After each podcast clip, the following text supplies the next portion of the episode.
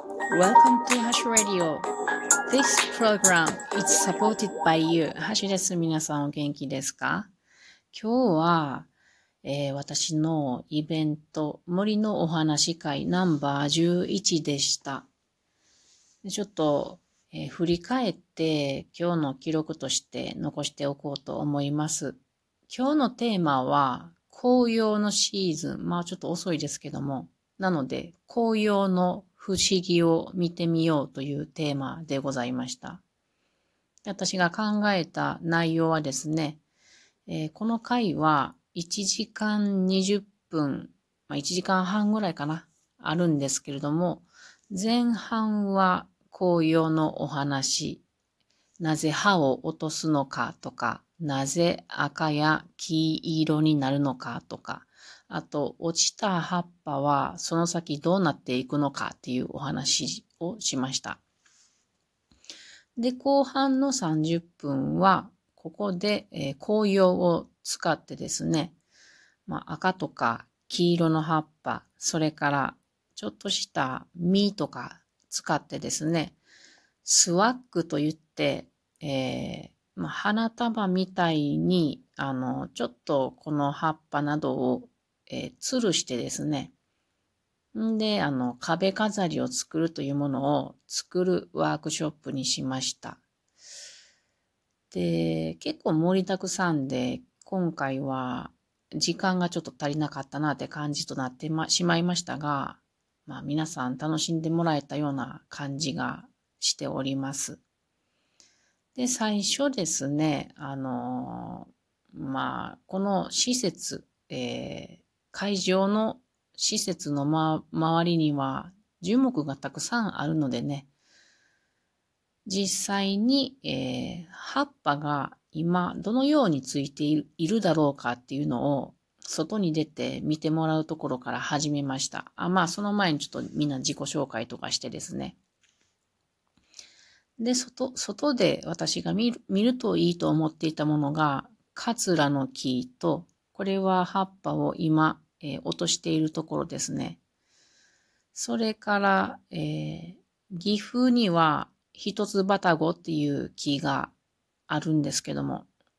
これも落葉ですが、この木もどんな様子で葉っぱが今あるだろうかっていうのと、あともう一つは常緑樹の荒かしという木があります。これ、どんぐりがつく木ですけども。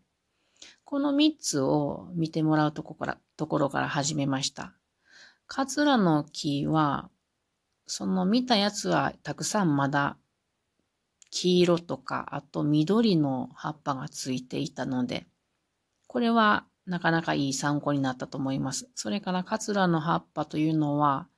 カラメルのような甘いいい香りがするんですね。なのでこれを嗅いでもらって、あの、参加者の中には、ちょっと驚いて感動していた方もいらっしゃって、これは良かったなと思いますね。で、それを見た後に、えー、紅葉の話をしました。ちょっとね、あの、難しいかなと思ったんですよね。なぜなら、紅葉の話の前に葉っぱの仕組みっていうのを、まあ、葉っぱの役割とかね、で、なぜ葉っぱが落とされるのだろうかっていうのを話すためには、光合成の話が必要だったので、光合の性の話をしましたが、これが難しかったかなとちょっと反省しました。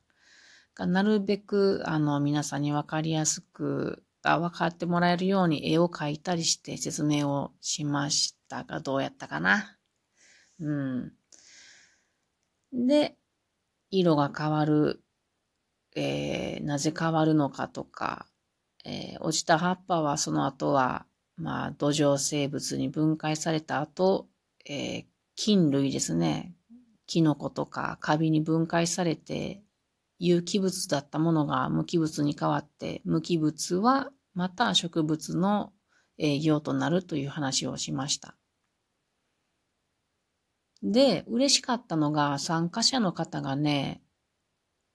質問をくれたんですよね。それが、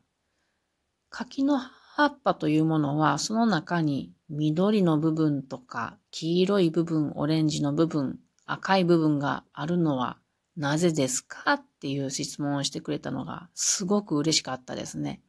なぜなら、質問をくださるということは、いろいろ頭の中で聞いたことを咀嚼しながら考えていて、そして自分の生活の中で覚えていることをに疑問を持ったっていうことで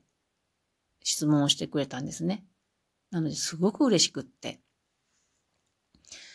で、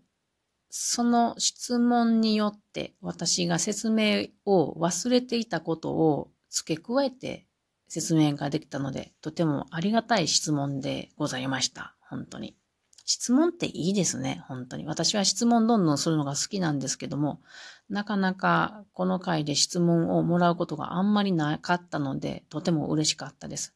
今回みたいに質問とかわからんとかいうことありませんかっていうことを、今回ちょっとね、あの、難しいことやから、何回か、えー、入れ込んでったんですね。なので、今後もこういうことは入れ込んでいけたらいいなと思いました。で、えー、後半の、えー、ワークショップですね。ワークショップ。まあ、紅葉スワッグ作りですね。これね、もうちょっと時間があんまりないかもしれんと思ったから、大まかに説明したんですよ。あんまり細かいこと言わなかったんですよね。で、もうちょっと細かく言った方が良かったかなと思ったんですけども、これ言わなかったよかったなと思いましたね。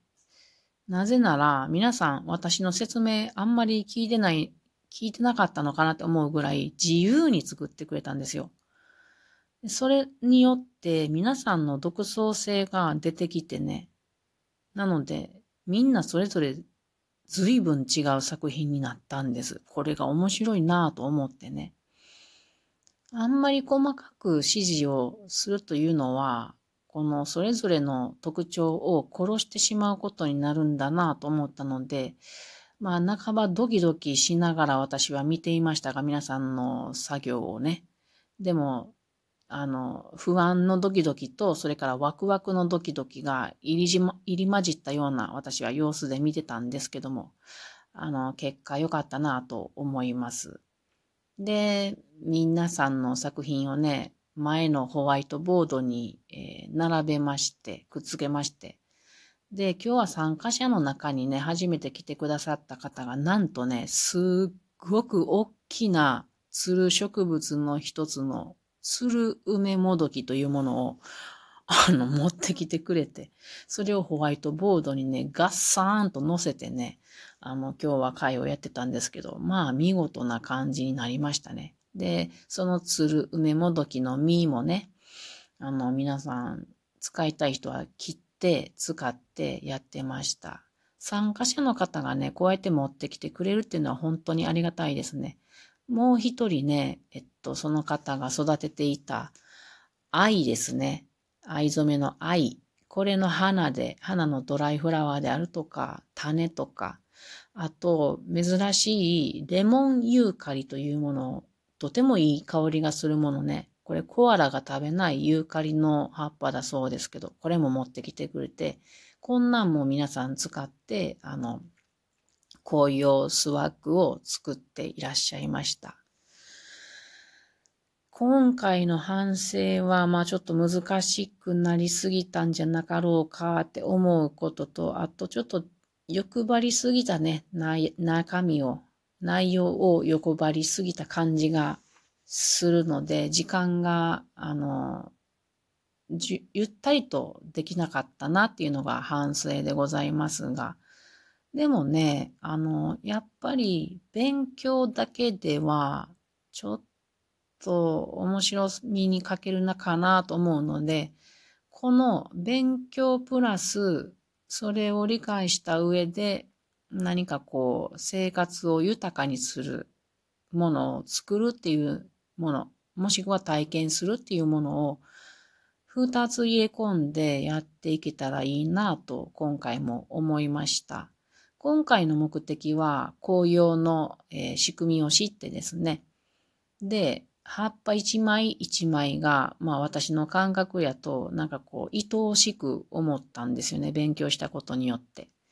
で、この、えー、まあ可愛らしい葉っぱね、赤とか黄色の、これをあの、スワッグ作って、で、室内でもう紅葉は終わっていきますが、もう少し、この紅葉の暖かい色、あの、えー、半年頑張った紅葉樹の葉っぱ、これを室内で楽しんでいただけたらいいなと思って、この、えー、内容にしました。まあ、疲れましたが、楽しかったなと思います。それから参加してくださった皆さんに本当に感謝、感謝でございます。来月はまた12月の、ま、えっ、ー、と、第4木曜日の夜に森のお話会をします。毎回ね、あの、次のテーマっていうのを皆さんにあの提案するんですよ、私。3つぐらい、あの、案を持っていっといて、んで、どれがいいですかっていうふうに聞くんですけど、今回私が用意したものは、キノコの世界。これあの、すごくやりたいけどね、なかなかあの、実現しません。それからクリスマスの植物。で、最後に冬ごもりする生き物たちといったテーマ。この季節のテーマを考えて持っていくんですか。皆さんが選んだのは、うんと多数決なんですけども、クリスマスの植物というものが多かったので、今からまた、えー、クリスマスの植物について勉強していて、また来月1ヶ月後にはこれをお話し会で話したいと思います。また頑張ります。というわけで今日は森のお話会ナンバー11の振り返りのお話でした。それでは皆さんまたね